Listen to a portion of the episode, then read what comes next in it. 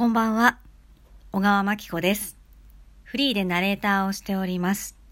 実はですね、今日ニュースピックスの G アップデートの収録に参、収録の観覧をしてきまして、そこでこのレディオトークの代表取締役、え井上香織さんを生で拝見しまして、語っていらっしゃるのを見て、いや、すっごい可愛い人だな。すごい素敵な方だなと思って、で、その前からナレーターのコウコちゃんから、このレディオトーク、ラジオトークの、あの、紹介をしてもらってたんですけど、もう井上さんの今日お姿拝見して早速始めたいなと思って始めてみました。で、この番組はですね、私、プロレスが大好きでして、もう特に新日本プロレスが大好きで、棚橋博選手を特に推しています。なので、えーこの番組は小川真紀子はなぜ新日本プロレスにハマったのか、えーそのプロレスになぜハマったのか、プロレスのどういうところがすごいのか、で、というところを語っていきたいと思います。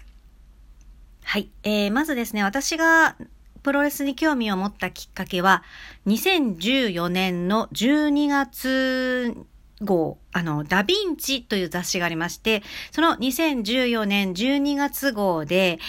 西かな子特集がありました。私、西かな子さん大好きで、あの、直木賞作家の西かな子さんなんですけど、前から、えー大好きで、まあ、あの、ダヴィンチの雑誌も大好きで、まあ、あのまあ、ダヴィンチが西加奈子を特集するっていうことで買ったら、西加奈子さんが、そのプロレスについて、西加奈子さんと、えーオードリーの若林正康さんが語っていて、で私は西さんって小説は読んだことあるけれども、プロレスが好きっていうのはそれまで全然知らなくて。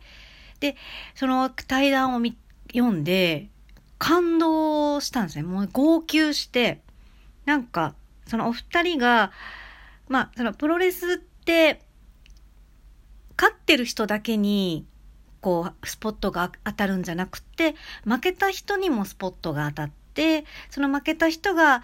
じゃあそれからどうやって這い上がっていくのかっていうところも、ファンは一緒になって見ている。で、私その頃、ナレーターとしてあんまり仕事もなくて、で、まあその頃声優だったんですけど、まあナレーターとしても声優としても全然仕事がなくて、自分ってどうやって生きていったらいいんだろうとか、やっぱり仕事がないっていうことは負け犬だったから、その、ま、じゃあ負けてる自分って、ま、ま、どう生きていったらいいんだろうっていうか、うん、なんか、と、ま、と、もうすごい落ち込んでて、その、負けてる自分っていうものに対して、こう、劣等感しかなくて、あの、なんというか、自分のことがすごい嫌いだったんですね。だけど、プロレスを語って、その、西さんと若林さんっていうのが、その、負け犬の視点からプロレスを語ってくださっていて、その、負けていることがかっこいいっていう逆転の発想があって、負けてるからこそ、むしろ勝者より美味しいよみたいな。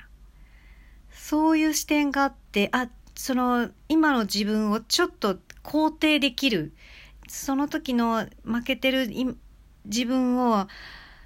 こう、好きになれる気がして、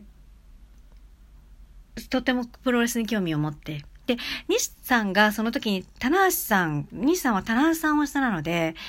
その、棚橋さんの著書の、あの、棚橋宏はなぜ新日本プロレスを変えることができたのかの、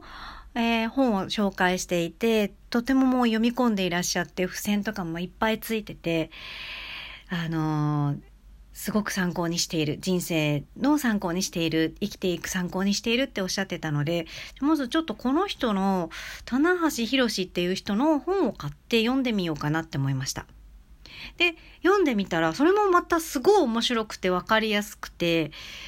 全然プロレス知らないし、もうそれこそルールも知らないし、選手も全然知らないんですけれど、その田中さんはすごい日常生活に落とし込んでくれて、すごく分かりやすいこう、言い方であったり、表現であったりしてくれて、全然こうなんか、マニアの人だけしかわかんない。ま、割とプロレスってマニアックだから、マニアの人しかわかんないみたいなものじゃなくて、ものすごくこう、白い視野で語ってくれていて、それが、なんか、それもすごい面白くて、で、えー、そのなぜ本、あの、略してなぜ本ってファンの間では呼んでるんですけど、なぜ本って、を、あの、読めば、まあ、プロレスを見たくなります、みたいなことを田中さんがお書きになってて、で、まあ、田中さんが言ってるんだから、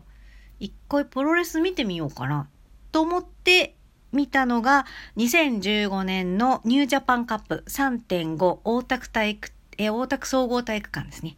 の試合を初めて初観戦で見に行きました。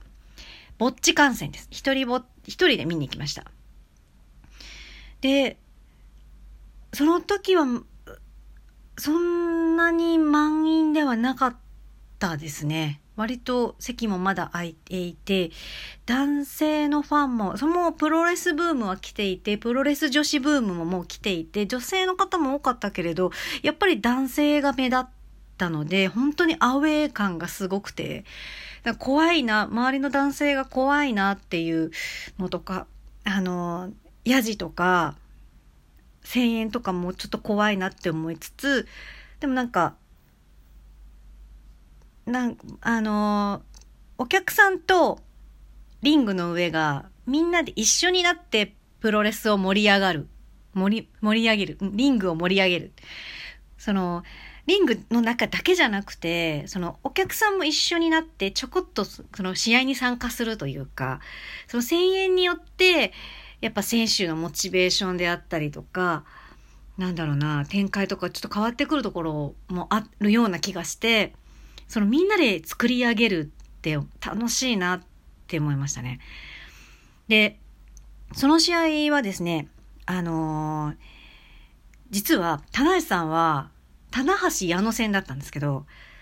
2分47秒で、矢野さんに髪の毛を掴まれて、エビ固めされて、負けてるんですね。あれ、私、棚橋を見に来たのに、2分47秒、3分足らずで、負けるっていう。棚橋が負ける。しかも、いいとこなしっていう。もう、あれ？私、この人のために来たのになんだこれと思って、正直、初観戦の時は、ちょっと、棚橋さんよりも、むしろ、えっ、ー、と、いぶしさん、いぶしこうた選手、えー、いぶしさんとドクギャローズが戦ってて、そのドクギャローズってすごい大きい選手なんですけど、その選手に対してものす、こう、いぶしさんって、私その時、若手選手っていうか、ヤングライオンみたいな選手だと思ってて、その、ヤングライオン愛が、大きい選手に対してガンガン攻めて勝つっていう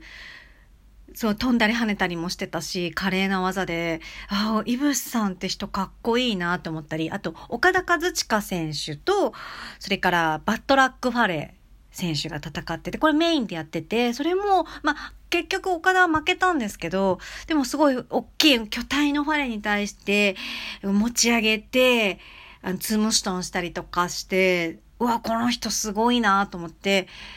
イブシさんと岡田さんのファンになって帰っていったんですけど、でも、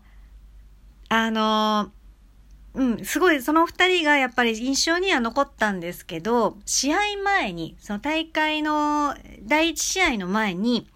えー、ウィリアム・ルスカさんっていう方の追悼セレモニーがあったんですね。も試合じゃなくても、その、亡くなった選手に対する追悼の儀式だったんですけれど、そのために、あの、選手が、ベビーフェイスの、まあ、あの、本体の選手だけだったんですけど、が、えっ、ー、と、リングに集まってみんなで10カウントでその追悼の式を挙げたんですけど、その時に、田中さんが赤いジャージ、すごいよく覚えてるんですけど、赤いジャージを着て登場したんですけど、すっごいキラキラしてて、世の中にこんなに輝いてる人がいるんだと思ってびっくりしたんですね。こんな人がいるんだ。あのなぜ本を書いたあの人だとは思ったんですけど、それ以上に光をまとって現れて、あ、こんなに素敵な人がいるんだってもう目を奪われて、だから、あの、試合を見て、岡田さんとか井渕さんがいいなと思ったんですけど、でもやっぱりその、最初に見た、棚橋さんのコスチュームでもないのに、ジャージ姿なのにすっごい輝いている棚橋さんがものすごく印象に残って、棚橋さんをちょっと見てみようかな、応援してみようかなと思ったのが、ハマったきっかけです。今日はここまで。